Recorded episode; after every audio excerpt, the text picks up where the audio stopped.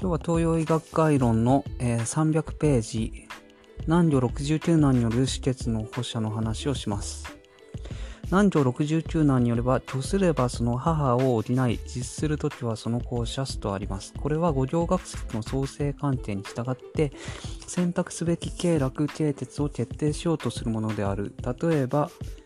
まあ、単が実している、木が実しているときはその子を射すという感じですね。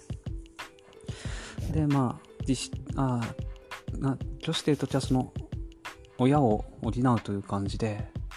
ただこれ教科書に載ってない、ただ南行ハンドブックという本を見ると、えー、と、拒しておれば補い、実しておれば射す、虚でも実でもなければ、剣を持ってこれを取れというふうに書いてありますね。拒しておれば補う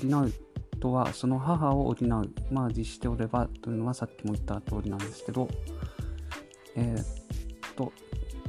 まあ、その、なんて言うんでしょう、外者とかで直接、あの、病んでいない場合、防止などないんで病んでいる場合には、